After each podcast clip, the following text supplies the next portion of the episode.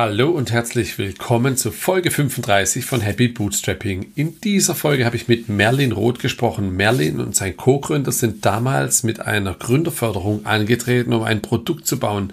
Das hat nicht funktioniert. Dann haben sie eine Agentur gegründet und ja, mit den Agenturumsätzen wiederum Produkte gebaut. Das sind heute zwei. Einmal eine Software für Gesundheitsmanagement in Betrieben, was sicherlich nicht so einfach zu vermarkten ist. Und einmal mit einer digitale Visitenkarte, für die ihr auch NFC-Themen bekommt. Ja, genauere Erklärung gibt's natürlich von Merlin, der kann es auch viel besser wie ich.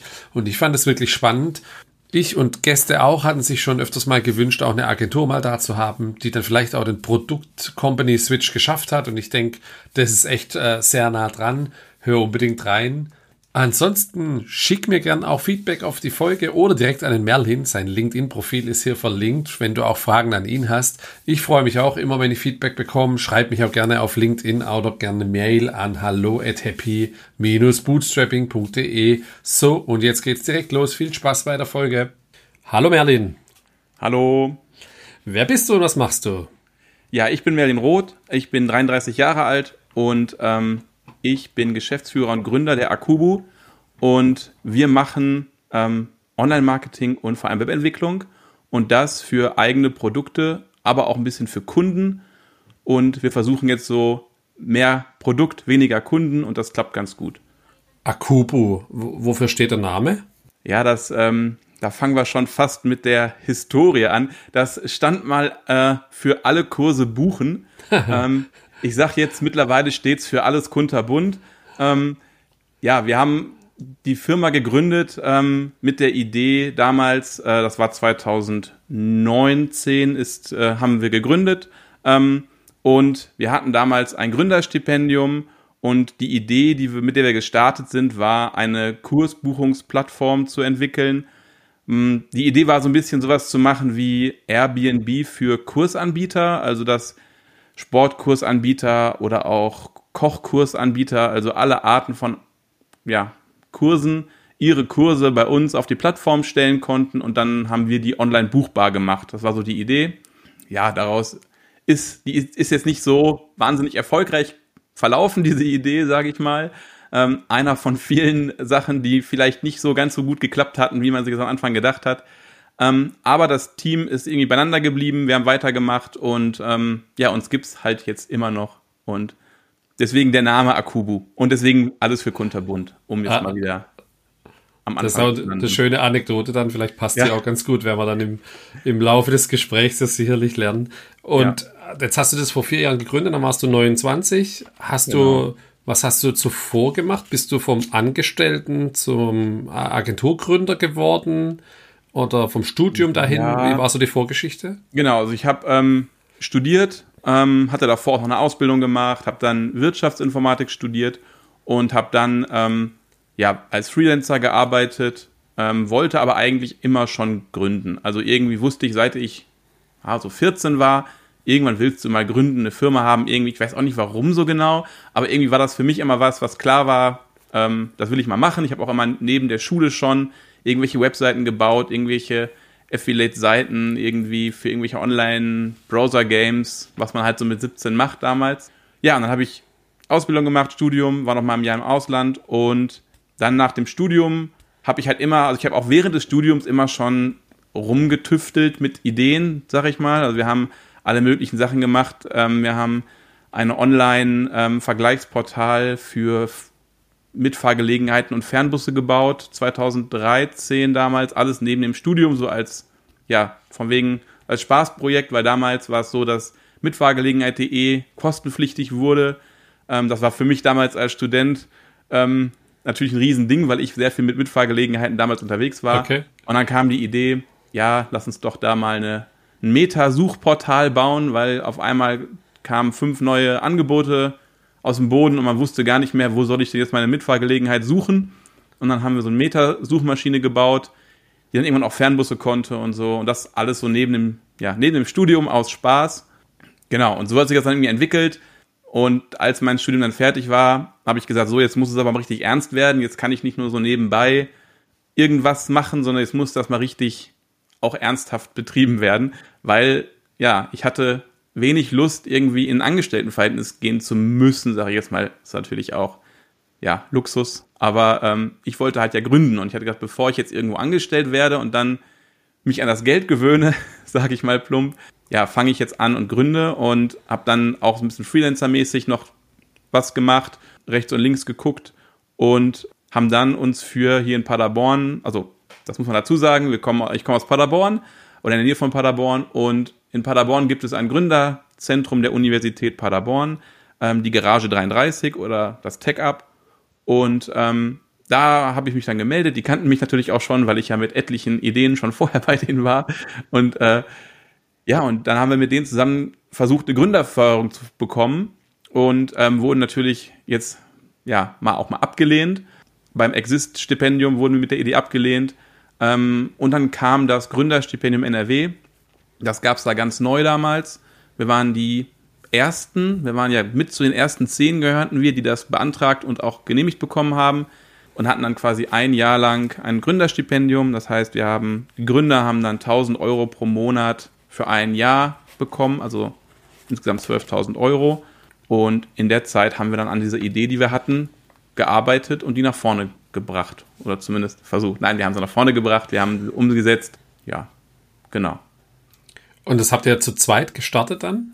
Äh, jein, wir hatten im Gründerteam vier Leute oder wir haben immer noch im Gründerteam vier Leute, aber zwei von denen haben das auch damals nicht sofort Vollzeit machen können und wollen, wegen Studium und wegen noch einer Beschäftigung und so weiter und wollten dann nicht sofort ins kalte Wasser mit reinspringen. Das heißt, das Gründerstipendium haben zwei bekommen, also ich und mein Geschäftsführerkollege Philipp und genau. Wie funktioniert das Gründerstipendium? Kriegst du, wird das irgendwie kontrolliert? Musst du einen Businessplan abgeben und dann kriegst du es jeden Monat überwiesen und es findet keine Erfolgskontrolle statt? Also du Jein. pitchst für eine Idee und machst was anderes? Jein, oder wie funktioniert da gibt es natürlich Regeln. Also ja, da kommen wir schon fast zum Pro und Contra dieser Gründerstipendien. für uns war das gut, weil ohne das hätte es uns wahrscheinlich nicht gegeben oder gäbe es heute uns nicht mehr. Ähm, weil damals war es schon so, dass wir irgendwie auch von was leben mussten, direkt nach dem Studium wir hatten teilweise schon Familie und das war dann, dass man nicht sagen konnte, ach, wir machen jetzt ein Jahr lang gar kein, kriege ich gar kein Geld, dann von was bezahlt man die Wohnung? Das heißt, wir mussten irgendwas haben. Und bei diesen Gründerstipendien, beim Exist ist es nochmal, beim Exist Gründerstipendium ist es nochmal noch mal mehr. Da muss man, glaube ich, so 25 Seiten abgeben, muss dann die Idee vorlegen, muss dann vorlegen, warum die innovativ ist, muss das Team vorstellen, muss dann sagen, das Team passt zur Idee, wir haben alle Bereiche abgedeckt, Marketing, Vertrieb, Entwicklung, was fehlt im Team, dass das Team vollständig ist. Und da gibt es für jeden Bereich Punkte und man muss eine Mindestpunktzahl bekommen, um quasi dann dieses Stipendium zu bekommen. Und unter anderem auch zum Beispiel einen, ähm, ja, einen Businessplan, das heißt einen Umsatzplan, ähm, wann erwartet man welche Umsätze. Und das natürlich, man sitzt dann da und denkt so, ja, keine Ahnung.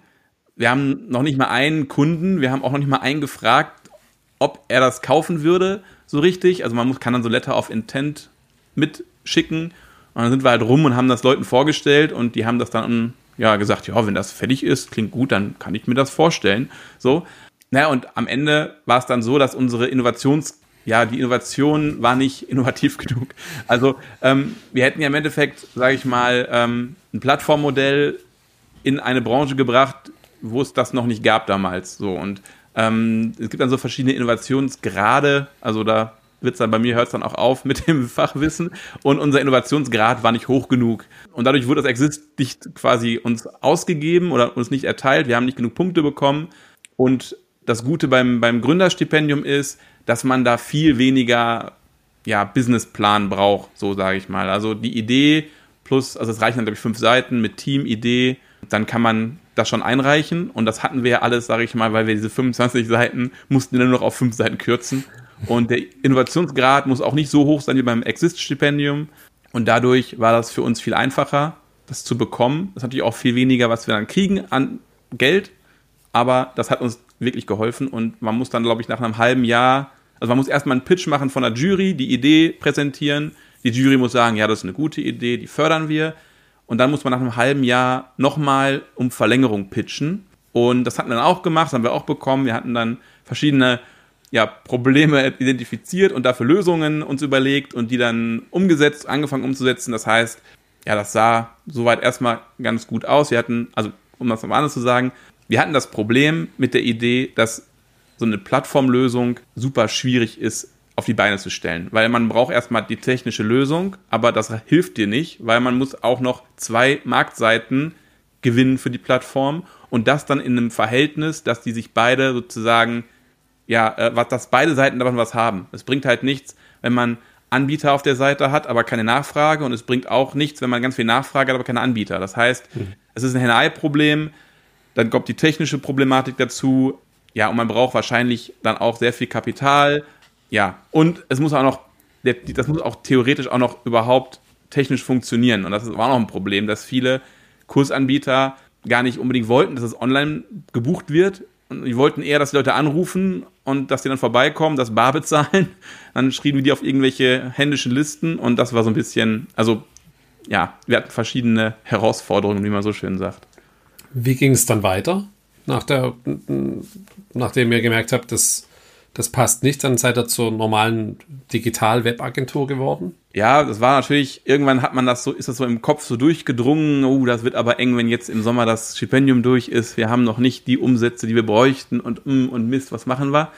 Und ähm, ja, dann haben wir so eine Art Krisengespräch gehabt, haben gesagt, Leute, im Juni ist das Stipendium durch, was machen wir dann? Und haben dann überlegt, naja, was können wir gut? Äh, Web entwickeln können wir wir wissen auch, wie wir irgendwie Online-Marketing machen, weil wir hatten auch ganz gut die Plattform dann SEO-mäßig optimiert, hatten auch Besucher, aber das dauert halt auch alles. Das wissen wir, wussten wir auch, dass SEO nicht in zwei Wochen abgehakt ist, sondern dass man da halt ein bisschen länger braucht für.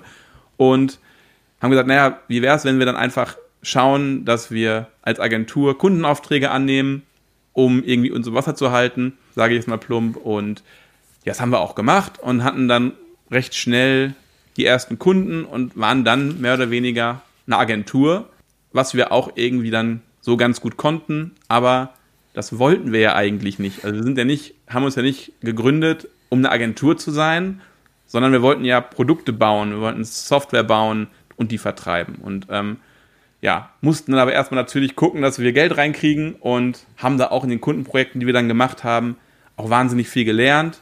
Das muss man auch dazu sagen. Also das, find, das würde ich immer wieder so machen. Das ist auf jeden Fall ein guter, ein guter Start, wenn man kein großes Kapital hat und man lernt viel.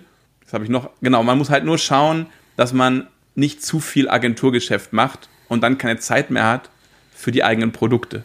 Hm, ähm, das und das ist der Knackpunkt, der schwierig ist. Okay.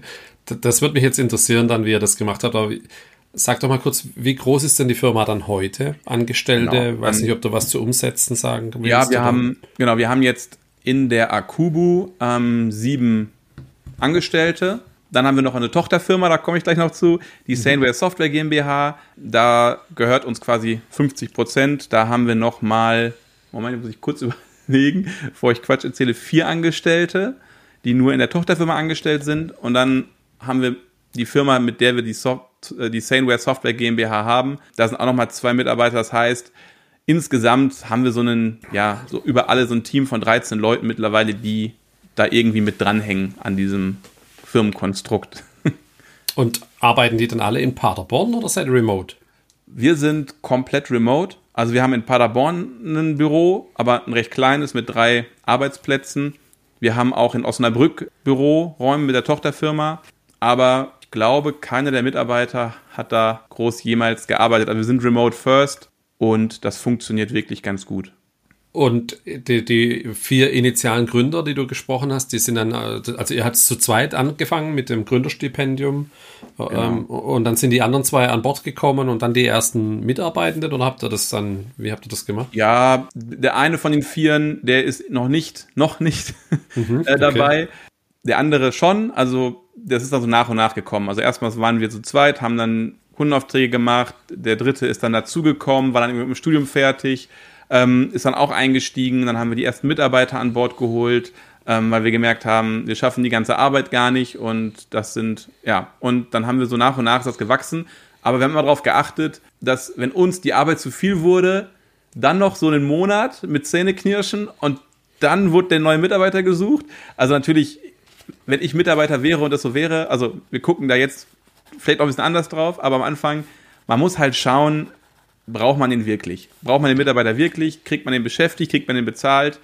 Oder die? Natürlich würde man wahnsinnig gerne Mitarbeiter einstellen und ja, dass man selber nicht mehr arbeiten muss. Aber gerade im Bootstrapping äh, muss man ja auch irgendwie schauen, dass das Ganze profitabel ist und profitabel bleibt. Das ist dann immer so eine ja, Abwägungssache, würde ich jetzt sagen, die wir bis jetzt ganz gut hingekriegt haben. Werbung. Passend zum Podcast sind wir bei WeManage ebenfalls bootstrapped. Als DevOps as a Service helfen wir dir beim reibungslosen und finanziell nachhaltigen Betrieb deines Shops, deiner SaaS-Applikation oder deines hochfrequentierten Blogs. Wir helfen dir hands-on, gerne via Slack und auf Wunsch auch 24 x 7. Unsere Kunden sind beispielsweise die Sneakers-Suchmaschine everysize.com oder crew.com, wo du Premium-Dienstleistungen rund um das Thema Hochzeit findest. Wir arbeiten aber auch gern mit Agenturen, die sich rein auf die Entwicklung konzentrieren wollen. Wir betreiben hierbei für dich Server, Infrastrukturen, deinen Cloud-Account, helfen dir bei Architekturherausforderungen, CDN-Problemen oder bauen für dich eine vernünftige Monitoring-Lösung auf. Wir versuchen immer ganzheitlich zu helfen, sodass du und vor allem deine User ein tolles Online-Erlebnis haben. Für Neukunden und Startups haben wir ein Sonderangebot und zwar gibt es die ersten vier Stunden gratis. Die erste Stunde ist dabei ein Kennenlerngespräch, wo wir dich und deine Herausforderungen kennenlernen und dann sind die ersten drei Stunden die Implementierung unserer Sites dann kostenlos. Schau gern auf we-manage.de slash startup vorbei und buch dir gleich deinen Kennenlernslot. Wir freuen uns auf dich. Werbung Ende. Du hast ja den Spagat ein bisschen angesprochen. Das glaube ich schon, dass das auch dann ein Problem ist. Du stellst Mitarbeiter ein, dann musst du Umsätze machen, um die bezahlen zu können. Dann musst du quasi externe Aufträge machen, also Agenturgeschäft in eurem Fall. Und dann mhm. fehlt wiederum die Zeit für, fürs eigene, für die eigenen Produkte. Wie, wie macht ihr das? Habt ihr da irgendwie 50-50 äh, oder 80-20, so wie es bei Google angefangen hat und 3M oder wie ist da euer Take? Ja, ja, wir haben wir haben es immer so gemacht, dass wir selber selber die Arbeit gemacht haben und dann irgendwann geschaut haben, dass ein anderer die sozusagen übernimmt und dass dann ein Gründer sich ein bisschen mehr wieder um das Produkt kümmern konnte. Und wir haben, was wir ganz stark in unseren, in unseren ja, unseren Produkten gemacht haben, ist, wir haben immer erst einen Käufer gehabt und es dann entwickelt. Also okay. das war aber auch offen kommuniziert häufig, also, also häufig, eigentlich immer. Wir haben es mal so gemacht, wir haben Entwicklungspartnerschaften gemacht. Also wir hatten eine Idee für ein Feature oder für ein Produkt, ähm, haben dann dazu Landingpages gebaut, haben das so, ja, vielleicht auch schon mal in einem MVP runterprogrammiert, dass wir wussten, das funktioniert alles ähm, aber es haben es auf jeden Fall noch nicht auspro ausprogrammiert. Also das war immer noch jetzt nicht so, dass der Kunde sofort damit starten konnte, aber das haben wir auch nie so kommuniziert zum Kunden. Wir haben dann gesagt, hey, wir haben das vor und es waren immer Features, die es woanders auch nicht unbedingt so gab, dass er einfach sagen konnte, ach, dann nehme ich halt das Bestehende. Mhm. Und dann haben wir gesagt, naja, wir würden das gerne programmieren, wir geben dir einen Discount, weil wir sind noch nicht fertig. Und du wirst aber bei uns Kunde, bezahlst was, sage ich mal, ähm, mit einem Discount für immer und dadurch gibst du uns auch ein bisschen, ja, sozusagen Vorkasse, dass wir das dann machen können, weil das dann nicht sofort fertig war und wir entwickeln nicht am Markt vorbei. Das war uns halt auch ganz wichtig. Das ist uns super wichtig. Da haben wir auch hart gelernt, dass man dann immer denkt, ja, das ist doch praktisch, das braucht doch jemand und dann braucht es aber keiner. Und wenn man zumindest schon mal einen hat, der bereit ist, dafür zu zahlen, kann es immer noch sein, dass es dann in der Welt nur noch diesen einen gibt, der dafür zahlen möchte aber die Wahrscheinlichkeit, dass man noch einen zweiten und einen dritten findet, ist viel höher, als wenn man gar keinen hat, der dafür bezahlt. Das ist so, was wir gelernt haben. Wie stellst du da sicher, dass du kein Nischen-Nischenprodukt baust, wo nur der eine Kunde braucht? Also, wie, und wie kommst du dann an Kunde 2, 3 für das Produkt? Ja, das kommt aufs Produkt an. Also, äh, wir haben, also nochmal, um auf unsere Produkte zurückzukommen, die wir jetzt selber anbieten. Wir haben einmal in der Akubu eine Marke angemeldet und ein Produkt, das nennt sich LinkU. Das ist eine smarte Visitenkarte oder eine digitale Visitenkarte. Es ist im Endeffekt so eine kleine Landingpage, die der Benutzer selber bearbeiten kann, wo er seine Kontaktdaten hinterlegen kann. Und diese kleine ja, Landingpage kann man dann entweder über einen QR-Code erreichen, über eine NFC-Visitenkarte, also das ist, dann bedrucken wir so eine NFC-Karte, wie so eine Checkkarte ist das. Oder der Nutzer kann sich einen Hintergrund für sein Handy erstellen lassen online und das dann quasi wenn er die Visitenkarte braucht, seinen Sperrbildschirm zeigen. Der andere scannt die, den QR-Code auf dem Sperrbildschirm und landet dann direkt bei den Kontaktdaten des ja, Lockscreen-Besitzers. Ähm, und da war es zum Beispiel so, ach nee, ich wollte die Produkte erst vorstellen, Entschuldigung. Ja, ähm, ja. Genau, das andere Produkt, was wir haben, ist äh, unsere Tochterfirma, die Saneware Software GmbH. Damit machen wir, haben wir ein SaaS-Produkt entwickelt für BGM, das steht für betriebliches Gesundheitsmanagement, und BEM, das steht für betriebliches Wiedereingliederungsmanagement. Also ein nischiges HR-Thema eigentlich. Und das sind unsere Produkte, äh, mit denen wir am Markt sind. Ja, und wie wir da dafür sorgen, dass wir jetzt nicht zu nischig werden, auch schwierig, weil Kunden kaufen gerne Standardlösungen und hätten aber eigentlich lieber Individualsoftware, merken wir immer wieder. Also die wollen irgendwie best of both worlds und das ist halt super schwierig. Und man muss halt dann mit dem Kunden schauen, was kann man machen, was, wie kann man es machen, dass es quasi als Werkzeug dient und nicht nur eine Funktion hat, sondern wie kann man das so bauen, dass auch andere Kunden das nutzen können, vielleicht für ähnliche Themen oder für ähnliche Funktionen. Das ist so ein bisschen der Weg, den wir immer gehen wollen. Aber das ist halt immer eine Gratwanderung. Das ist klar. Bevor wir jetzt leicht ein bisschen zu den Produkten kommen, habe ich noch eine letzte Frage. Die Akubu ist noch eine UG, habe ich gesehen. Und die Tochterfirma ja. ist eine GmbH.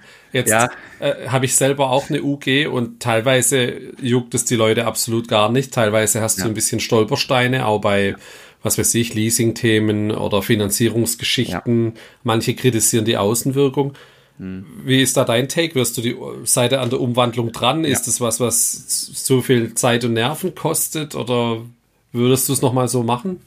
Äh, ja, wir haben damals äh, die OG gegründet mit, ich glaube, jeder hat 500 Euro in den Topf geworfen und dann haben wir die gegründet, weil wir wollten irgendwie eine Kapitalgesellschaft haben für die Plattform, die wir gebaut haben. Ähm, dass falls wir das mal irgendwie verkaufen oder falls da irgendwie ja Haftungsthemen sind, dass wir dann nicht privat haften. Außer man ist natürlich grob fahrlässig, das ist klar. Mhm. Und dann wurde das quasi umgebaut, wie ich ja gerade schon gesagt habe, mit dem mhm. Agentur und jetzt mit dem Produktgeschäft. Und uns war es immer irgendwie nicht so wichtig. Also irgendwie hat es mich persönlich irgendwie so ein bisschen gewurmt, weil wir gerade ja auch Umsätze gemacht haben, weil wir eigentlich nicht die klassische UG mehr sind. Wir sind da sehr schnell rausgewachsen, ähm, haben eigentlich auch wirklich ganz gut dann schon im ersten Jahr dann Gewinne gemacht. Aber irgendwie ist das doch nicht so einfach, wie ich immer dachte. Ähm, als Wirtschaftsinformatiker lernt man das ja im Studium. Man sagt, ja, die UG, die ist dafür gemacht, eine GmbH zu werden. Wenn man dann die 25.000 hat, ist es ganz, dann kann man die einfach als GmbH ummünzen. Aber so einfach ist das gar nicht. Ähm, wir haben nämlich gerade heute, witzigerweise, das Okay vom Bilanzprüfer bekommen, weil man muss nämlich die Bilanzen extern prüfen lassen. Das Ganze in, bei einer gewissen zeitlichen Rahmen ähm, nach den Jahresabschlüssen und dann kann man das irgendwie ja umfirmieren in eine GmbH.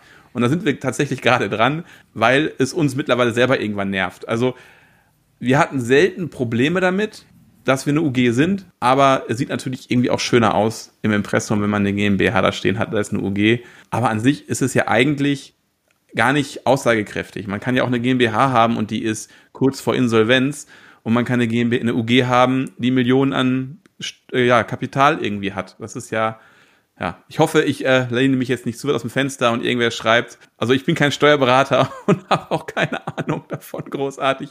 Äh, genau. Also falls da jemand Ideen hat, gerne E-Mail an mich. Hier kommt jetzt der Disclaimer. Genau, nee, ähm, Disclaimer. Ja, genau. Also ich kenne das auch so, dass, also ich kenne UGs, die ähm, ja sehr groß sind, sagen wir es mal so. Äh, aber ich sehe es jetzt gerade auch schon teilweise einfach als Hinderungsgrund und mir ist jetzt aufgefallen, weil du hast dir ja. die Saneware Software GmbH gesagt und dann sprichst du auch von der Akubu, weil man sagt natürlich nicht UG in Klammern ja. haftungsbeschränkt, ja. Klammer zu. Stimmt, also ich glaube, da hat man sich auch, es ist ja beides mit beschränkter Haftung, ne? Ja. Aber da hat man jetzt, glaube ich, auch das nicht gut, äh, gut gespielt und so richtig eine Alternative auf internationaler Ebene ist es leider doch nicht. Ja. Es hat sich bei mir so mhm. eingebürgert, dass ich das so sage. Deswegen ja, ja. ich mach das nicht mehr extra. Witzig, aber ja. ja. Okay, dann, ähm, ja, dann lass mal über die Produkte sprechen. Dann äh, tatsächlich war mir das nicht so ganz klar, dass es von euch eine 50-prozentige Tochter ist, die Saneware. Aber ist es dann so was gewesen? Da kam ein Kunde auf euch zu, äh, der wollte eine Software haben und dann habt ihr euch überlegt, naja, lass mal lass mal das größer denken und dann können wir auch gleich was machen, was wir anderen Kunden anbieten können? Oder wie habt ihr das gestartet? Nee, es war ganz anders, witzigerweise. Ähm, es war nämlich so, dass mein Mitgründer Philipp, der übrigens auch mein Bruder ist, ähm, der hat Sport studiert damals oder hat Sport studiert, nicht damals, sondern er hatte Sport studiert. Und viele seiner Kommilitonen haben dann in dem Bereich ja, betriebliches Gesundheitsmanagement gearbeitet.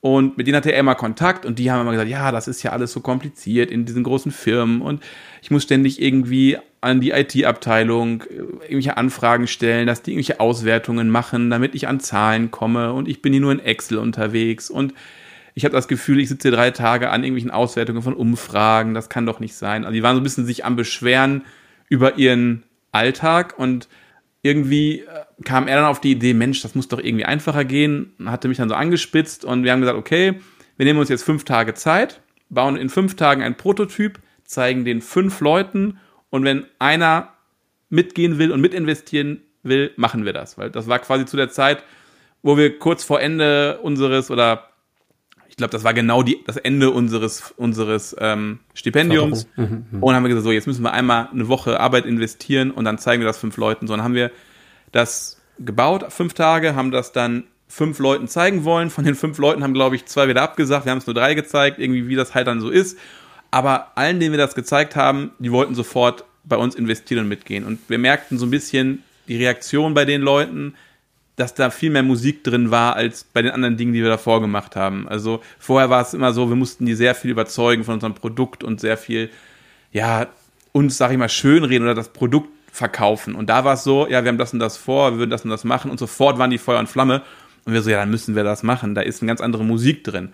Und ja, mit denen wir das jetzt gemacht haben, die haben wir, also Philipp hat Gerhard, das ist der, einer der Geschäftsführer der anderen Firma, der Green HR GmbH. Das ist eine, eine die machen Beratung für HR-Software-Systeme mhm. und machen, ja, haben, sind so, ja, machen HR-Software. Die kennen den Markt.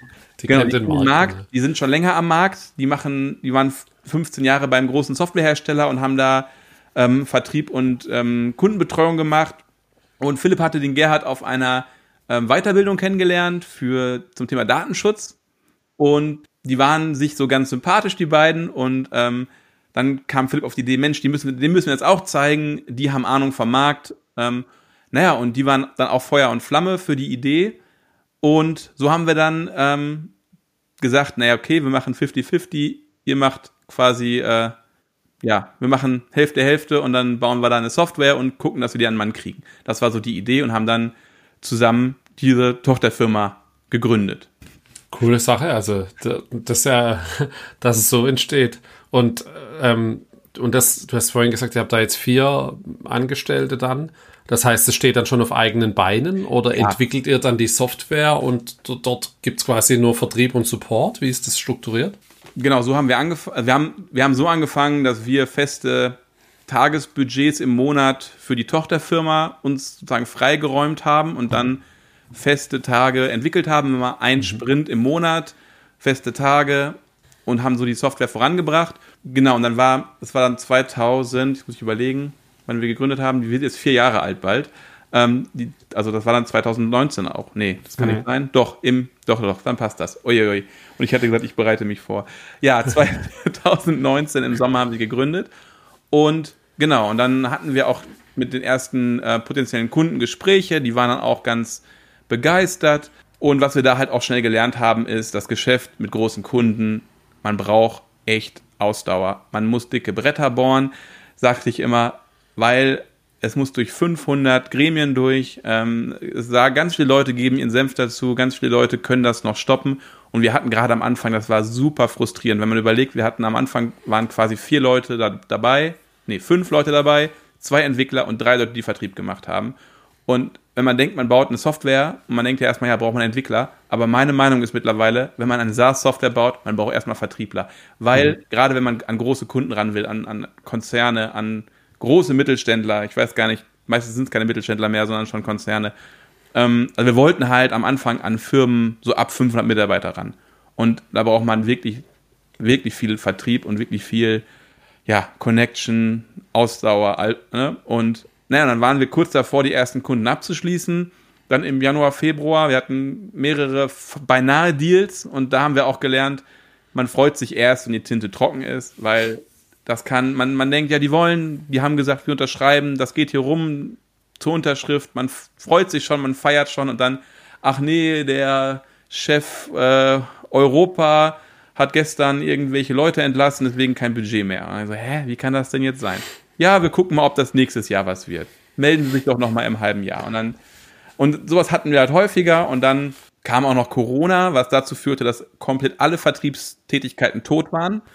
Und da hatten wir ja Glück, dass wir ähm, in eine ja öffentliche Hand geführte Projekt mit reingerutscht sind, für die wir sozusagen einen Teil der Lösung bereitstellen sollten mit unserer Softwarelösung, die wir da schon hatten. Ähm, und das war ganz gut, weil da konnten wir, das wurde halt nicht abgesagt durch Corona, weil öffentliche Hand, Budget ist Budget, freigegeben ist freigegeben, was komme, was wolle, wir ziehen das jetzt durch.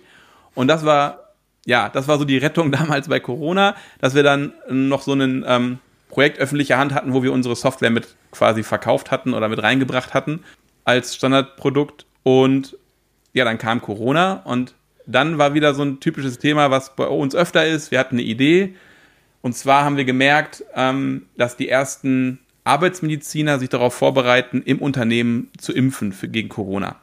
Und haben wir gesagt, naja, es wäre doch als Firma super interessant zu wissen, wer ist denn jetzt geimpft, wer ist nicht geimpft, wer ist getestet.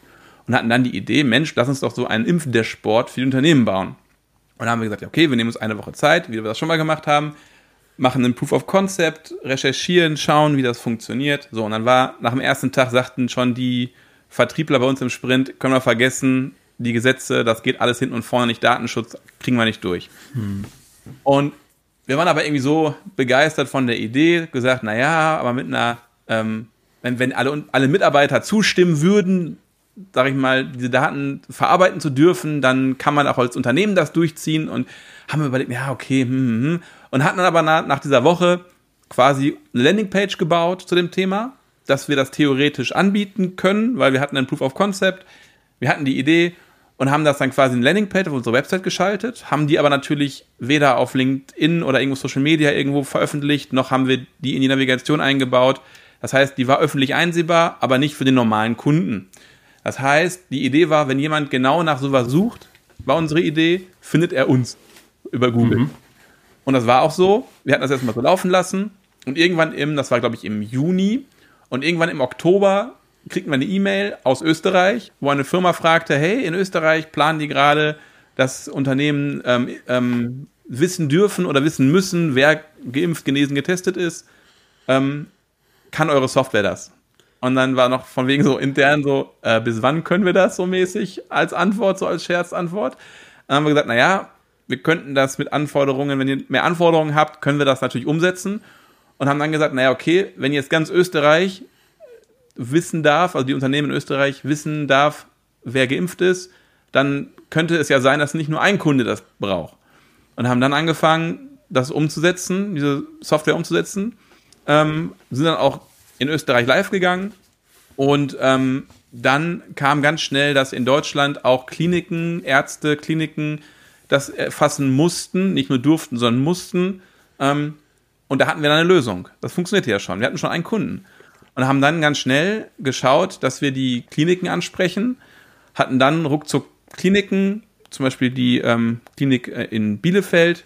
Ähm, und ja, und dann ging das irgendwie so weiter. Und dann haben sich die Gesetze in Deutschland auch so, ich meine, das ist jetzt, jeder weiß das vielleicht noch, wie das war, ähm, haben sich halt so geändert, dass jede Firma sicherstellen musste, dass die Mitarbeiter geimpft, genesen, getestet waren. Und wir hatten die Lösung. Und wir hatten eine gute Lösung, würde ich behaupten, nach, im Nachhinein. Und ähm, wir hatten auch eine schnelle Lösung. Und dadurch hatten wir dann ruckzuck 70, 80 große Kunden. Ne? Unter anderem dann halt auch About You ähm, oder Ströer, also richtig, auch mhm. richtig große Kliniken hatten wir auch. Ne? Ähm, wir hatten sogar irgendwann einen Bundes, ähm, Bundesligist. Den Namen darf ich leider nicht sagen, aber Das war schon cool. Und ja, und dadurch haben wir halt ganz gut Umsatz gemacht. Und wir sagen halt immer, das war unsere Finanzierungsrunde, ohne Anteile abgeben zu müssen, weil wir halt wenig mehr Entwickler eingestellt haben, aber halt dadurch hohe Umsätze hatten. Der Nachteil war, es waren halt einmal Umsätze, weil wir wussten, mhm. das Gesetz wird auslaufen und dann, ja, Gibt, das Produkt gibt es heute wahrscheinlich dann nicht mehr, oder wie ist das jetzt? Genau, das Produkt gibt es nicht mehr, weil man das nicht mehr einsetzen darf. Also die Gesetzesgrundlage hm. ist ja nicht mehr da. Das heißt, wenn man das als Firma einsetzen würde, dann würde man halt datenschutzmäßig, müssten wir das schon fast melden, wahrscheinlich. Für also, die nächste Pandemie genau, habt das in der Schublade. Pandemie sind wir, sind wir quasi ja, gesichert, genau. Sie kommt bestimmt. Genau, und so ist es halt in der Tochterfirma. Mhm. Ja, das war so der Glücksfall. Das war so das Nugget, sag ich mal, wo jeder Gründer von träumt, einmal der Erste in einem Bereich zu sein. Ähm, ja, das war schon ganz cool. Und ja, jetzt habt ihr das äh, Link U, hast du gesagt, die Visitenkarte der Zukunft noch? Genau. Ähm, neben dem Gesundheitsmanagement. Ich, ja, ich genau. habe die auch selber tatsächlich, auch die gedruckte Variante, ja. aber jetzt habe ich den Geldbeutel hier nicht im Büro gerade. Sonst könnte ich es stolz zeigen, natürlich. Aber ich finde es natürlich cool. Ich hatte das mal vor paar Jahren gab es mal, wie hieß denn das, auf Kickstarter ein Projekt. Und ich muss sagen, ich habe, glaube ich, bestimmt 20 Kickstarter-Projekte finanziert. Und das Einzige, was ich noch habe, ist so ein Schlüsselanhänger, glaube ich. Alles andere ist mittlerweile entweder hier die UJA hatte ich, dann hatte ich, oh Gott, was weiß ich, also Software, Hardware, die kaputt ist, End of Life, nicht mehr funktioniert hat oder du halt einfach der Alpha-Kunde warst, ne? Ja. Und genauso auch bei so einer Visitenkarte. Und da hat es aber jetzt tatsächlich vier, fünf Jahre gedauert, bis das jemand offensichtlich erkannt hat, dass man sowas brauchen kann, dann auch im, im eigenen Design. Ich finde es super praktisch auch. Ja. Ja, also, also das war so, das war genau da, bevor das losging mit diesem 3G äh, mhm. Impfgeschichte. Und das war so ein bisschen Sommerloch. Äh, es war wieder gerade so ein bisschen Corona aufgehoben, aber nicht so richtig. Und ähm, wir hatten, ja, wir hatten irgendwie Lust, was Neues zu machen, weil das halt, weil wir so ein bisschen ja feststeckten damals, glaube ich, auch mit, mit, mit, mit, mit der Saneware, ähm, weil halt der Vertrieb tot war, alle Gesundheitsmanager kümmerten sich nur um Corona, keiner wollte irgendwie andere Themen haben und zu Corona konnten wir halt damals nichts liefern davor. Und da war die Idee, naja, wir haben irgendwie ganz viele Werbung bei Instagram, habe ich gesehen. Und dann waren da irgendwie so hippe äh, Teenager, die sich gegenseitig äh, quasi um ein Date gebeten haben über irgendwie so einen Aufkleber, der hinten auf dem Handy war. Ähm, und ich habe gedacht, was wollen die damit? Aber im Business wäre das richtig praktisch, habe ich noch so gedacht. Und dann, das war so die Idee, die Startidee weil ich meine, das haben wir nicht erfunden. Ähm, NFC-Sticker hm. gibt es seit, weiß nicht, 10 Jahren, 15 Jahren, keine Ahnung. Und haben gedacht, naja, irgendwie wäre das doch für einen Business-Fall viel interessanter als für so einen, weiß ich, hippen Jugendstyle, wo man sich sein Instagram-Handle austauscht mit. Und haben dann irgendwie angefangen, na okay, wie machen wir das? Naja, das ist jetzt ein bisschen mehr, also die Kunden sind jetzt nicht so große Kunden, sondern eher Richtung ähm, Endverbraucher. Lass uns doch mal ähm, einen Prototyp bauen und dann eine Beta-Phase machen. Vielleicht bleiben dann die Leute dabei, wir kriegen Feedback und dann gucken wir mal, wie es weitergeht. Das haben wir auch gemacht. Wir haben einen Prototyp gebaut, haben uns so einen Drucker gekauft, mit dem wir NFC-Karten bedrucken, quasi unser Einstieg ins Hardware-Business und haben dann eine Beta-Phase gemacht, haben dann 50 Leute angesprochen, die wir kannten, wo wir sagten, Mensch, das ist vielleicht relevant für die, haben die dann ja für unsere Beta-Phase ähm, gewinnen können haben die dann geplant, haben die dann durchgeführt, haben denen dann so eine Karte geschenkt am Anfang, haben dann Feedback eingeholt, haben denen halt regelmäßig Umfragen geschickt mit, äh, wie ist euer Feedback, was wünscht ihr euch noch, ähm, was könnt ihr noch brauchen, wie gefällt es euch, nutzt ihr das überhaupt? Und so und haben das dann ausgewertet. Und ähm, dann kam die nächste, der nächste Lockdown. Kein Mensch brauchte mehr solche Visitenkarten, weil jeder zu Hause hockte. Und naja, aber dadurch, dass wir ja auch unsere Dienstleistungen hatten, unsere anderen Produkte, die dann gut liefen, ähm, ist das wie so on hold gewesen. Also wir hatten die Website, man konnte sich dafür, man konnte die Karte kaufen, man konnte sich registrieren. Ja, und man merkt halt auch einfach immer, dass Kundenanzahl ist quasi, bildet sich aus Marketing, Budget mal Zeit minus Churn, sag ich immer. Also über die Zeit kommen dann halt doch irgendwie Kunden. Und wenn man halt, selbst wenn man wenig Marketingbudget hat, kommen dann irgendwann Kunden, wenn man nur lang genug wartet, sage ich mal plump. Und so hat sich das irgendwie weiterentwickelt. Dann kamen die ersten Kunden, die gesagt haben, naja, das ist cool, was ihr da macht, aber wir hätten gerne für 80 unserer Mitarbeiter eine Lösung. Könnt ihr das auch? Und haben gesagt, naja, okay, machen wir da halt eine SaaS, eine SaaS-Lösung draus und haben das dann für die so umgebaut, dass wir es auch als SaaS-Lösung anbieten konnten. Und jetzt verkaufen wir halt diese LinkQ, diese Visitenkarte als NFC-Visitenkarte verkaufen wir das, als Hardware-Produkt. Die digitale Visitenkarte ist aktuell kostenlos nutzbar und Unternehmenslösungen haben wir halt dann so ein SaaS-Modell, wo die halt monatlich pro Visitenkarte zahlen und kriegen ihre eigene Umgebung, die die auf ihre eigene Domain hosten können, wo die Zugriff über alle ihre Mitarbeiter haben, können einstellen, was dürfen die selber bearbeiten, was darf nur der Admin bearbeiten, welche Felder sind überhaupt zu füllen, wie soll das Design aussehen, dass das zum CI passt, lauter solche Themen. Und das kommt wirklich ganz gut an. Hätte ich selber vorher nie gedacht. Das ist so, so ein Produkt, wo ich gedacht habe, das kann doch gar nicht sein, dass das funktioniert. Wir dachten immer, die NFC-Karten wären das Ding, was funktioniert. Und was wir aber merken ist, dieses Thema digitale Visitenkarte und dass ein Unternehmen selber sozusagen weniger Visitenkarten drucken muss, ist ein viel größeres Thema. Ähm, weil die Firmen gerade so, wir haben ja sehr viele so in der, in die, wo, wo, ja, wo viele Leute wechseln, gerade so Logistik, wo man häufig neue Mitarbeiter hat, ähm, den, den, muss man ja jedes Mal dann 1000 Visitenkarten drucken oder 500. Und das ist ja jedes Mal erstens Aufwand, Kosten für die Umwelt schlecht und viele Unternehmen gucken halt wirklich, dass sie nachhaltiger aufgestellt sind und dann halt schauen, wo können wir quasi Produktionen einsparen, wie Visitenkarten. Ähm, Bei mir war es dann tatsächlich eher dann der Wechsel der äh, Firmierung, die hatte ich ein paar Mal und dann gab es ja. immer neue Visitenkarten, dann genau. der Titel oder die Verantwortung äh, oder der Bereich ja. und dann kriegst du neue Visitenkarten genau. so und das halt tatsächlich genau. macht es gar keinen Sinn. Ja. Das hat mich jetzt auf jeden Fall interessiert, weil ich habe ja so eine Karte geholt und mhm. du hast sie quasi nur einmal verdient. Jetzt muss die bei ja. euch jemand in die Hand nehmen, muss die ausdrucken, muss noch mein Design, das nur ich alleine bestelle, kontrollieren, dass es passt. Das kann sich natürlich nicht lohnen für euch und ich zahle ja auch jetzt nichts für, für genau. das Online-Profil, was ich natürlich cool finde. Aber genau. so das Geschäftsmodell dahinter ist dann schon, das ist das Einstiegstor und so lernen die Firmen das kennen und dann ist genau. der Jackpot, wenn jemand ja. kommt mit 100 Usern. Ja, genau. Also es ist schon so, dass wir gerade am Anfang natürlich miese gemacht haben mit dem Produkt und auch immer noch jetzt nicht wahnsinnig, ja, riesen Plus mitmachen. Aber mhm. ich glaube, die Zeit spielt für uns, sage ich mal.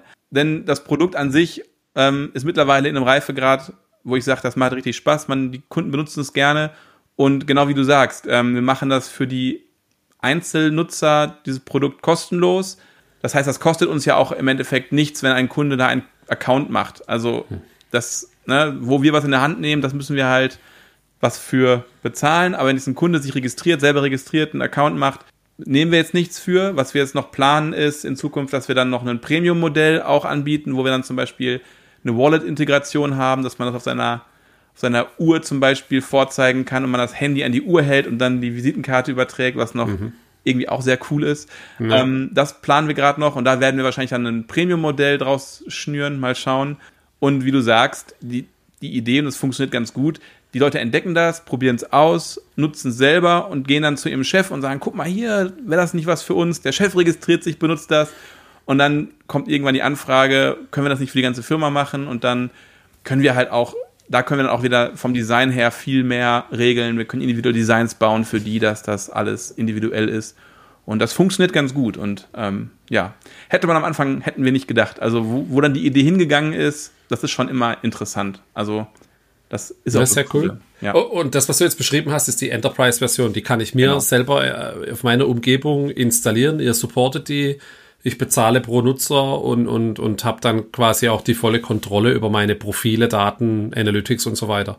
Genau, also die, die, die Umgebung, die wird bei uns gehostet, okay. ähm, aktuell. Ähm, und man kann die aber unter der eigenen Domain laufen lassen. Okay, also man verstanden. Dann, mhm. Genau. Ähm, und auf der Feature-Liste habe ich noch eine Messe-Version, Messe stand da dran. Oder Messe, was ist das genau?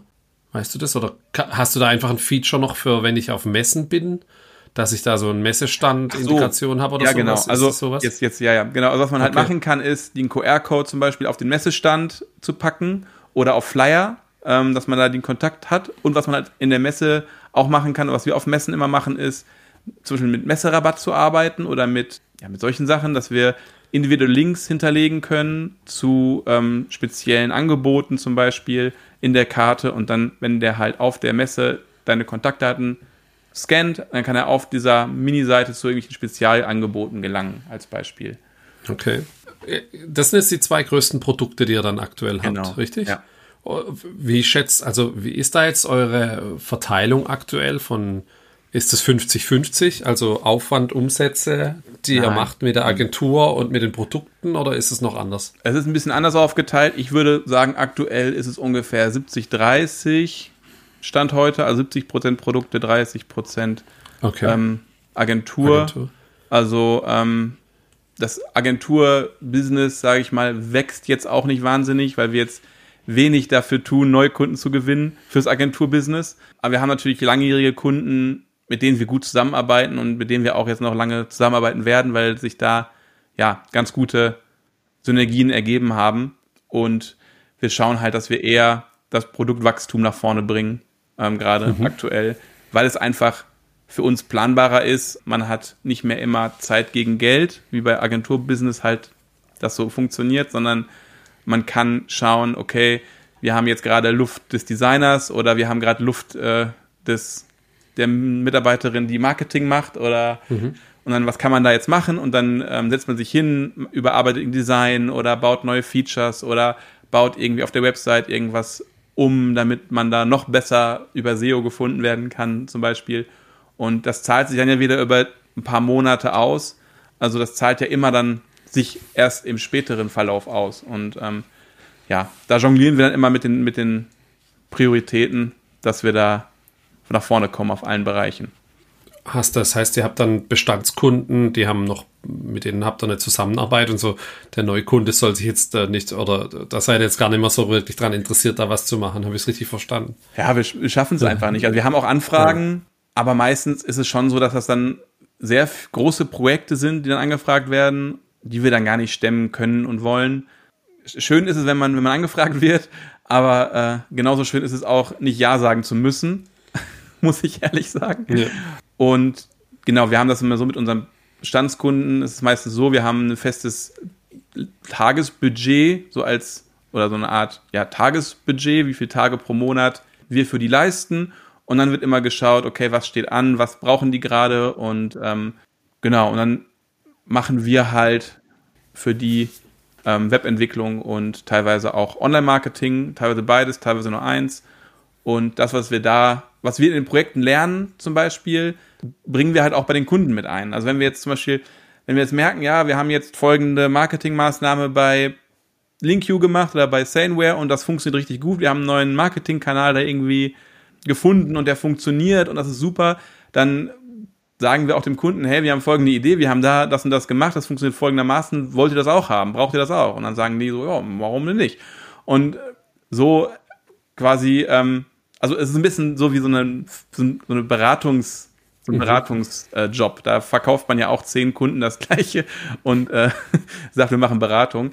Also gar nicht jetzt negativ gemeint, sondern eher positiv, ja. ähm, weil man weiß einmal, wie es geht und kann dann seinen Kunden und seinen anderen Produkten, sage ich mal, auch davon, dass sie auch davon profitieren. Mhm. Ne? Ähm, das funktioniert wirklich ganz gut, muss ich sagen.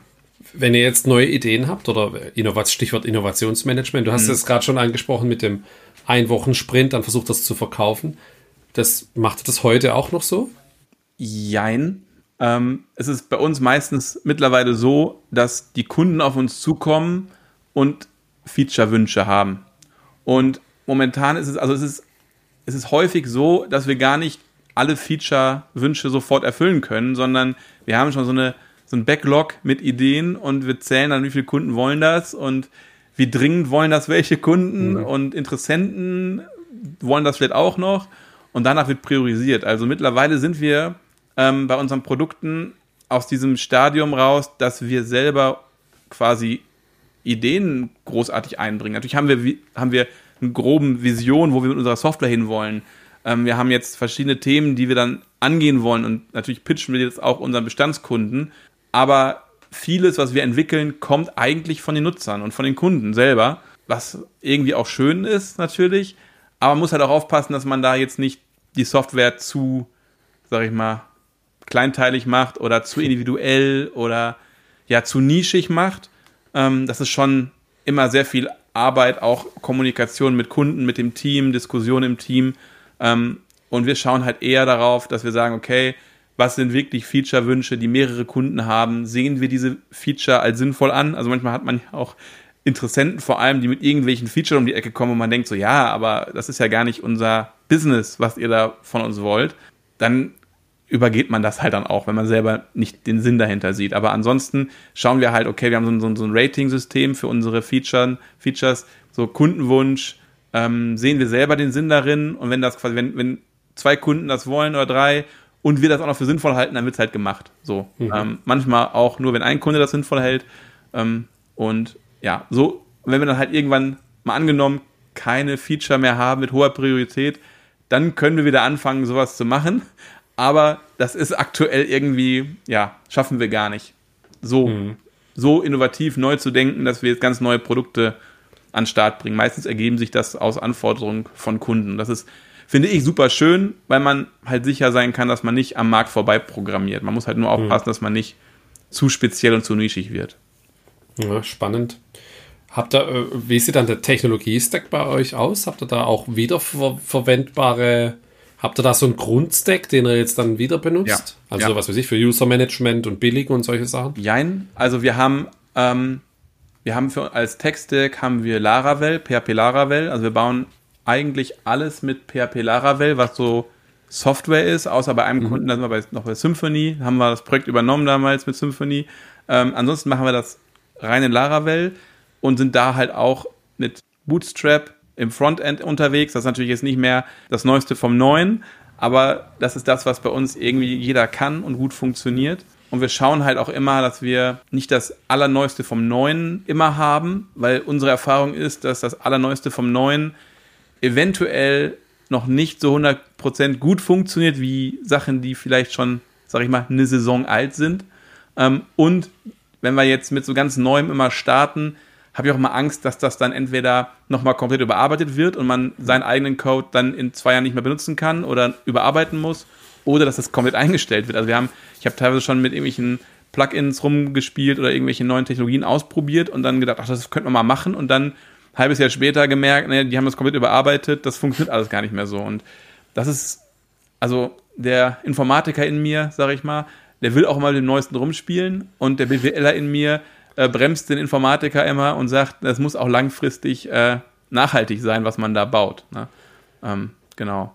Und schreibt er dann auch schon Code mit äh, AI, ChatGPT und äh, Copilot und sowas? Wie ja, verwendet das testen das? Wir, das testen wir. Unsere Erfahrung ist, dass gerade in Software, die schon da ist, wo man dann Erweiterungen macht, neue Features dran baut oder Feature-Erweiterungen macht, dass da das super schwierig ist, dass so AI-Tools den bestehenden Code erstmal verstehen müssen.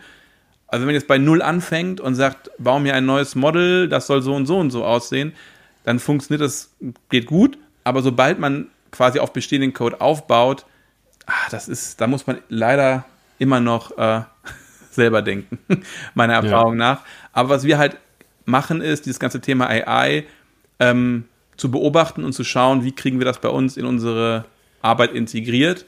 Weil natürlich, wenn jetzt Mitarbeiter durch AI oder auch ich selber produktiver werde, ähm, das kann ich ja nur gutheißen, sage ich mal. Und was wir immer machen, ist, alle zwei Wochen machen wir so eine, ähm, so eine interne Fortbildung, eine Stunde, mhm. wo dann entweder also ein Mitarbeiter oder irgendwer ähm, ein Thema vorbereitet und dann präsentiert und dann diskutieren wir drüber.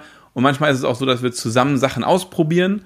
Und da hatten wir jetzt zum Beispiel letztens ähm, die Idee, dass wir von JetGPT plus andere AI-Tools uns ähm, ja, ein neues Produkt oder eine neue, neue Idee bauen lassen. Also wir haben gesagt, naja, wir sind ein Team, wir haben folgende Fähigkeiten, Marketing, Webentwicklung, wir haben folgendes vorher schon mal gemacht. Ähm, gib uns doch mal Ideen für neue Produkte. Und dann hat JetGPT neue Ideen ausgespuckt, dann haben wir das konkretisiert, haben dann, dann haben wir rumgespielt und haben aber gemerkt, naja, es ist schon oberflächlich, sage ich mal. Also natürlich kommt man da auf Ideen, aber man muss immer noch, sage ich mal, ähm, das Salz in der Suppe muss man selber dazugeben. Ähm, und das wird, glaube ich, auch noch ein bisschen so bleiben, ehrlich gesagt. Ähm, denn das Warum, also ist einfach nicht da. Also diesen, diesen, diesen, diese, diese Motivation, das zu machen, kennt die AI nicht. Also warum wir zum Beispiel unsere Produkte gebaut haben, ist, ja, wir hatten Spaß, wir fanden das irgendwie cool. Wir haben irgendwie, und wir haben nicht irgendwie, ja, und wir haben, das, und das war so diese, diese, diese Leidenschaft, die man hat, etwas umzusetzen, die hat die AI irgendwie nicht. Also das fühlt sich zumindest bei mir mal so an. Natürlich sagt die AI, ja, du könntest das machen und das Thema machen und das so machen aber die liefert halt kein, kein, kein, ich glaube, man nennt das Purpose, ne? Mhm. Muss man ein paar englische ja. Wörter einzustellen. kein Skin in the Game. Genau, richtig, genau. Und das ist so ein bisschen, die bringt einen auf Ideen, aber die Innovation muss man eh schon selber voranbringen, meiner Meinung mhm. nach. Ähm, genau, aber wir gucken da, wir gucken uns die Tools immer an und spielen auch immer mit irgendwelchen Tools rum, probieren aus, gucken, ob man zum Beispiel irgendwelche Bilder generieren kann für Social Media oder irgendwelche Texte, ähm, was wir schon mal gemacht haben. Wir schreiben mal Update-Beschreibungen und wir haben ja dann die Anforderungen ähm, in Karten gegossen in unserem Projektmanagement-Tool und dass man dann Anforderungen über JetGPT quasi umschreiben lässt in Update-Beschreibung. Weil meistens ist es so, äh, in der Karte steht, ja, Nutzer soll Folgendes können und dann soll hinterher rauskommen, Nutzer kann jetzt Folgendes. Also so als Beispiel. Mhm. Das haben wir schon mal ausprobiert, das funktionierte richtig gut. Genau, so AI ist auf jeden Fall was, wo wir mit drauf gucken, aber wir sind halt sehr speziell mit unseren Produkten, finde ich immer. Und umso spezieller und nischiger man unterwegs ist, umso schlechter werden halt die Ergebnisse von AI, weil, ja, ist halt ein nischigen Thema. Hm, verstanden. Über das Thema Marketing haben wir jetzt ein bisschen am Rande gesprochen. Du hast es ein paar Mal erwähnt. Wie hm. vermarktet ihr jetzt aktuell die Produkte dann, die ihr jetzt aktuell habt? Also einmal Saneware und LinkU musst du wahrscheinlich komplett unterschiedlich vermarkten. Ja. Geht er bei dem ja. Gesundheitsmanagement-Software, macht man das auf Messen und in, in Magazinen genau. oder wie erreicht man da potenzielle Kunden? Ja, wir haben, wir haben verschiedene Marketingkanäle. Wir haben, ich glaube, als ersten richtig guten Marketingkanal war SEO. Ähm, also unser Ziel war, dass wenn jemand quasi das Problem hat, was wir lösen, wenn jemand, der das Problem hat, googelt oder auch andere Suchmaschinen nutzt, dass er uns auf jeden Fall findet. Das heißt, wir haben geschaut, dass wir, wir haben auf unserer Website so ein Magazin, nennen wir das, das ist im Endeffekt ein Blog, aber wir fanden irgendwie damals Magazin klingt irgendwie hochwertiger. und ähm, ja, da haben wir halt verschiedene Fragen, beantworten wir da. Wir haben äh, Produktseiten, wo wir halt, also wenn jemand zum Beispiel nach BEM Software sucht, dann sind wir auf Platz, auf Seite 1, ich weiß gar nicht, Platz 1. Aber da sind wir sehr gut, was SEO angeht mittlerweile. Das heißt, jeder, der das Problem hat, was wir lösen, findet uns. Das heißt, gerade in den großen Unternehmen, da müssen ja immer mehrere Angebote eingeholt werden. Da ist ja so, irgendein Assistenz des Verkäufers, des Einkäufers läuft los, recherchiert und muss drei Angebote einholen. Und wenn man da auf der ersten Seite ist, unter den ersten drei, ist die Wahrscheinlichkeit hoch, dass man eine Anfrage kriegt. Ähm, mhm. Das klingt jetzt erstmal so banal und einfach. Man muss natürlich in dem Bereich eine Website haben, die den kompletten, ja, die, die, die zum sogenannten Thought Leader deklariert wurde von Google. Das heißt, man muss ja sehr viele Themen um das Thema herum bearbeiten. Das ist schon viel Investment auch in Content und in ja, Website-Gestaltung und so weiter. Und das ist so eine große Marketing, ja, ein großer Marketingkanal, der gut funktioniert. Damit fischen wir sehr viel von denen ab, die aktiv nach Lösungen suchen. Aber wir haben dann festgestellt, jetzt letztes Jahr, als die Messen wieder möglich waren, dass es halt wahnsinnig viele Firmen gibt, die das Problem haben, aber die überhaupt nicht auf die Idee kommen, eine Lösungs auf eine Lösungssuche zu gehen. Also die haben das Problem und die, ja, die sind die googeln einfach nicht. aus. So. Die denken, ja. ja, ist halt so. Und die anzusprechen, das ist quasi seit einem Jahr unsere Aufgabe. Das machen wir auf Messen. Ähm, das funktioniert sehr gut für uns. Also wir haben immer dann so Start-up-Stände oder wir sind ähm, über unseren, über einen, über einen Verband auf einer Messe, auf so HR-Messen meistens, also eigentlich nur auf HR-Messen mhm. und sprechen da dann die Leute an, wie sie ihr BEM machen zum Beispiel. Und ähm, dann kommt halt ganz häufig raus, ach Mensch, das, dafür gibt's eine Software. Ja, total toll.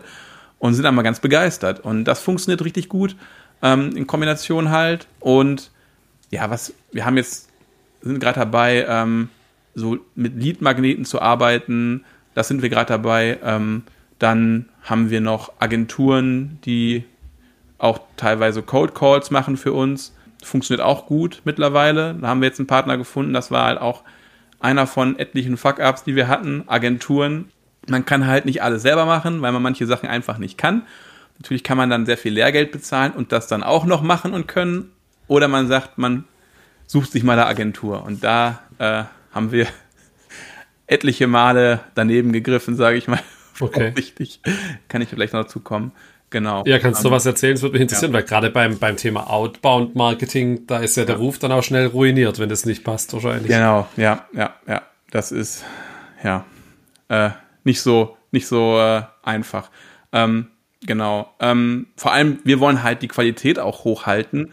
Und viele Agenturen, gerade im Vertrieb, habe ich mal das Gefühl, ah, die, die gucken sich irgendwie drei YouTube-Videos an von irgendwelchen Coaches und meinen dann, sie wären die Experten. Und ähm, ja, teilweise, wir hatten dann, wir hatten dann Agenturen, die uns beim, beim LinkedIn-Marketing helfen sollten. Und das haben wir dann abgebrochen, weil das einfach qualitativ so unter aller Sau war. Es war peinlich, was die dann da abgeliefert haben teilweise. Oder wir hatten auch jetzt letztens äh, eine Agentur, die uns beim Thema PR helfen sollte, die einfach, also die haben einfach keinen guten Job gemacht ähm, und dann haben wir das auch wieder beendet. Teilweise sind die dann sogar noch so, ja sag ich mal, dreist und treten richtig nach.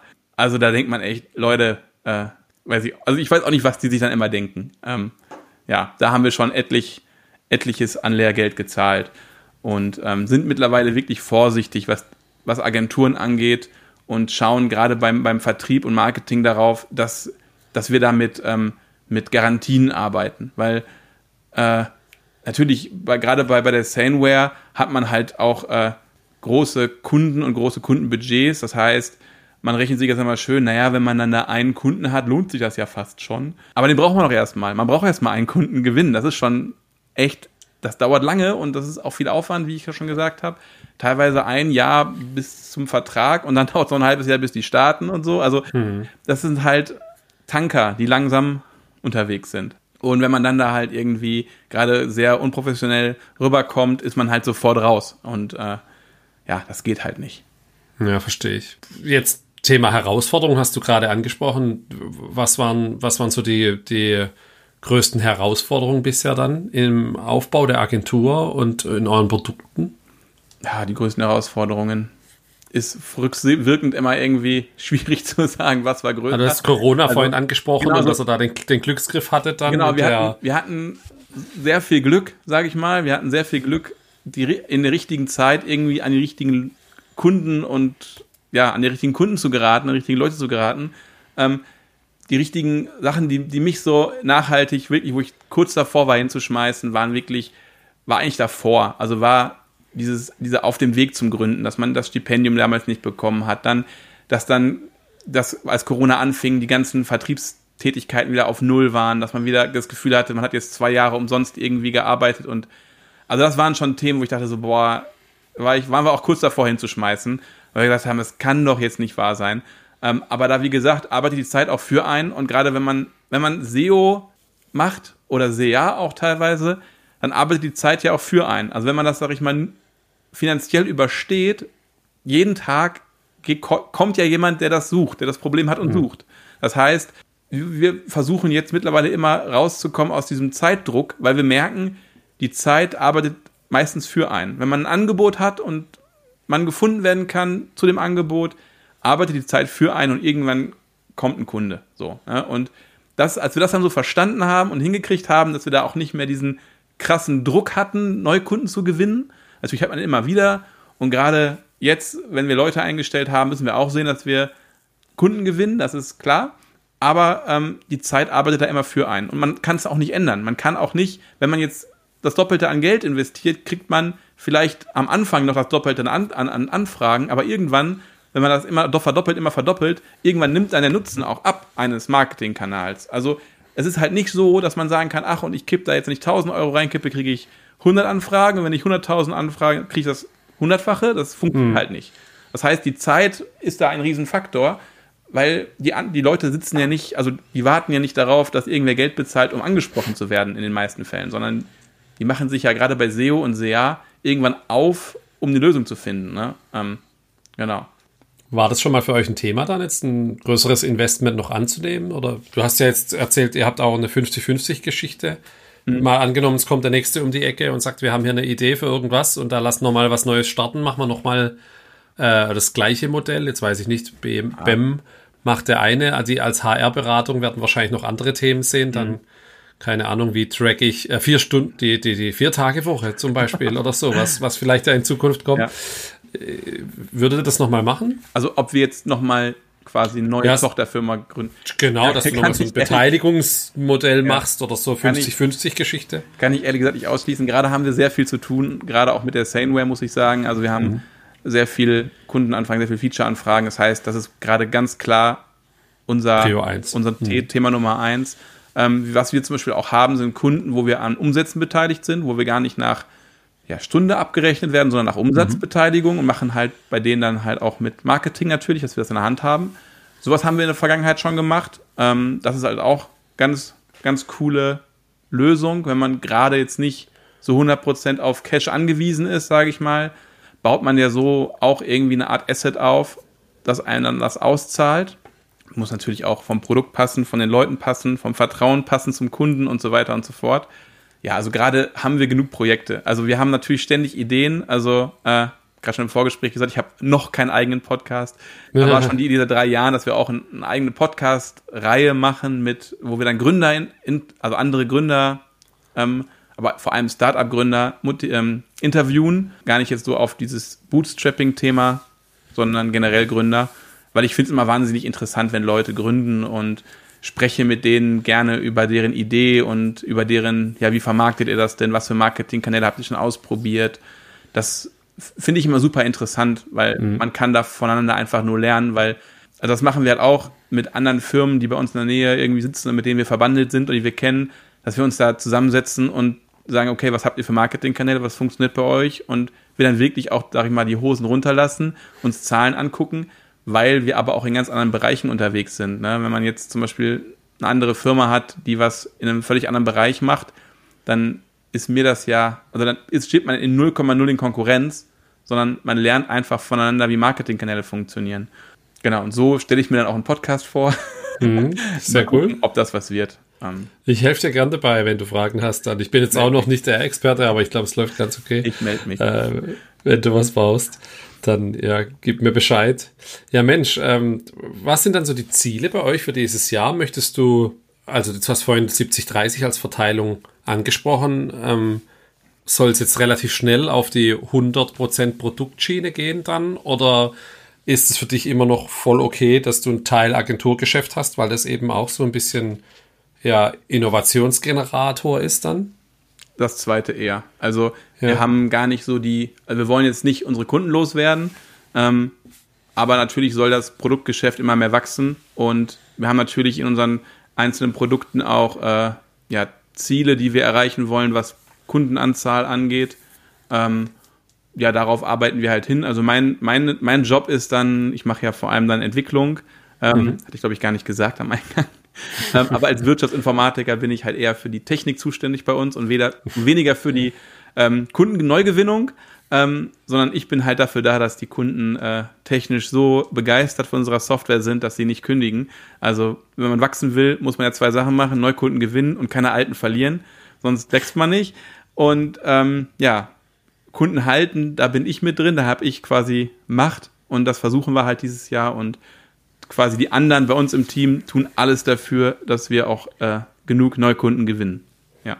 Verstanden. Jetzt ist es das Agenturthema und daraus Produkte machen, das ist ja echt eine voll eine, eine, eine, naja, eine 1A Bootstrapping-Geschichte trotzdem, ja. ne? Ja. Wann bist du das erste Mal mit dem Begriff in Berührung bekommen? War dir das so klar, dass das Bootstrapping ist? Also Umsätze machen, Mitarbeiter einstellen, Produkte bauen, Mhm. aufhören, Zeit gegen Geld zu tauschen. Das ist ja schon eigentlich das, was es ausmacht, aber Ja. war dir das von vornherein klar? Ja, ehrlich gesagt, ja. Ich habe das, ich weiß gar nicht, wann ich das erste Mal das Wort gehört habe, also bestimmt schon vor zehn Jahren, weil gerade in Paderborn habe ich damals im Studium, war ich auch so bei so Gründerstammtischen, die es da gab und so. Und da gab es genau solche Firmen, wie wir heute sind schon. Die haben Agenturbusiness gehabt und dann eigene Produkte gebaut und die verkauft und so. Und die haben auch immer vom Bootstrappen gesprochen, weil man muss sagen, vor zehn Jahren in Paderborn gab es jetzt nicht viele VCs, die äh, da irgendwie reingegangen wären. Und ähm, deswegen, ich fand das immer eine ganz gute Lösung, weil man sein eigenes Ding machen kann. Ich hatte mal einmal so ein riesen Negativbeispiel. Ich habe mal im Studium noch mal ein Praktikum gemacht in einem Startup ähm, in Berlin, in so einem klassischen, wo auch äh, einer der Löwen, sage ich mal, investiert war. Und diese Angst vor dem VC ähm, Mitarbeitern, wenn die ins Büro kamen, ja, die war, das war abschreckend, ehrlich gesagt. Also das war, der Gründer hat immer gesagt, ja, ich bin Gründer geworden, um zu machen und nicht um zu fragen. Und das galt immer so lange, bis Mitarbeiter vom VC kamen. Und dann, äh, ja, und das dachte ich, das kann doch nicht wahr sein, dass man irgendwie Gründer wird. Man will Gründer werden, um selber zu gestalten, um selber Produkte zu machen, um möglichst keinen großen irgendwie Rechenschaft schuldig zu sein. Man macht sich ja selber genug Druck als Gründer. Also ich weiß nicht, wie es dir, wie es dir geht oder anderen Gründern geht, aber ähm, gerade in so Phasen, wo es jetzt nicht so prickelnd immer alles läuft, ja, dann macht man sich halt selber so Druck und hat so einen Druck innerlich und denkt, oh Gott, oh Gott, wie soll ich das schaffen? Wenn man dann noch einen VC hat, der einen da jeden zweiten Tag anruft, weil der Angst hat, seine, sein Geld geht flöten, also man ist dann doch nicht mehr arbeitsfähig irgendwann. Und das wollte ich halt irgendwie nie. Und was bei uns auch nie war, ist, dass wir so, so ein Case aufmachen konnten. Also wie ich gerade schon gesagt habe, also ich finde, mhm. VC macht dann Sinn, wenn man irgendwie ja, rechnerisch zeigen kann, hey, wenn ich jetzt 100 Euro reinschmeiße, kommt 200 Euro raus und wenn ich 1000 Euro reinschmeiße, kommen 2000 Euro raus. Und dann muss ich halt losrennen und schauen, dass ich möglichst viel Geld finde zum Reinwerfen, jetzt mal plump gesagt. Und das mhm. war bei uns aber irgendwie nie so. Und ja, dann habe ich halt nie. Und man, was, man, was man auch, was ich auch mal gesehen habe, ist, VC ist wahnsinnig viel Arbeit, weil man sich um die ja auch kümmern muss. Man muss ja Reportings schreiben, man muss mit denen kommunizieren, man muss die vorher recherchieren, sich vorstellen. Also da geht ja wie schon eine Vollzeitkraft eine Zeit lang drauf, um so eine Runde vorzubereiten. Und da habe ich immer gar keinen Bock drauf gehabt. Da hatte bei uns keiner Bock drauf. Alle wollten am Produkt arbeiten, alle wollten Kunden gewinnen und keiner hatte Lust, irgendwie Klinkenputzen bei VCs zu gehen. Also deswegen haben wir das nicht. Hm. Sag ich mal Ich, ich hatte mal, in einer der ersten Folgen hat sich schon jemand gemeldet mal und hat gesagt, so, ey, wäre doch echt mal cool, wenn eine Agentur da wäre. Tatsächlich seid ihr jetzt, glaube ich, die erste Agentur, die eben genau diesen Move macht. Und ich glaube, das ist für viele interessant zu lernen, ja. wie man das machen kann. Ja. Und ich glaube auch in der Richtung, wenn du in die Richtung einen Podcast machen würdest, dann wäre das, glaube ich, auch spannend, weil Agenturen gibt es ja viele. Und, und den, den Switch dann zu machen ja. hin zu einer Produktcompany, das ist, glaube ich, schon, schon eine spannende es, Sache. Es ist aber auch nicht einfach. Also wir sind ja im Endeffekt mhm. von Produkt zu Agentur zu Produkt gerutscht. Also wir kamen ja vom Produkt eigentlich. Und ich glaube, ja. ganz viele, ohne den Agenturinhabern und Agenturmitarbeitern so nahe zu treten, viele Agenturen sind keine Produktmenschen. Die sehen das auf Kundenseite und sagen, ey, das könnte ich auch, das ist doch so easy. Aber das richtig umzusetzen ist nicht so easy. Und wir sind ja wirklich jetzt auch schon vier Jahre dabei. Also ich habe immer mit Erschrecken festgestellt, deine sonstigen Gäste sind so zwei Jahre, drei Jahre und machen Millionen Umsätze.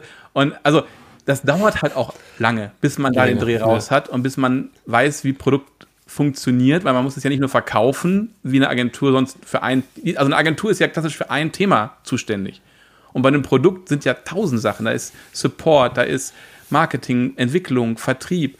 Also es sind ganz viele verschiedene Bereiche, die man dann ja abbilden muss und die man auch schwer auslagern kann, weil dann hat man ganz schnell das Problem, dass es nicht mehr aus einer Hand ist. Ne?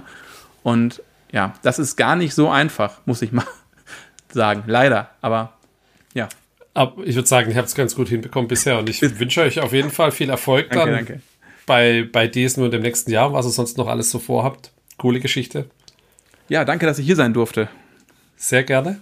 Dann machen wir gerne nächstes Jahr ein Update und ich ja. bin schon gespannt, wie es dann aussieht. Genau. Ja, und, und wenn ihr Feedback habt, ne, also dann muss, musst du das nicht einsprechen. ja. gerne Feedback äh, per E-Mail. Ne? Ich würde mich auch über Feedback freuen. Weil manchmal, wenn ich den Podcast höre, ich muss sagen, ich höre den auch äh, sehr gerne, denke ich so, ah, da könnte man mal diskutieren über diesen Satz. Deswegen gerne auch, wenn es an mich Feedback gibt, gerne eine E-Mail. Ich verlinke dein LinkedIn-Profil auf jeden sehr Fall, gut. dann können die Leute sich melden. Klasse, Mensch. Vielen Dank für deine Zeit und dann ein schönes Wochenende. Dank. Gleichfalls. Danke.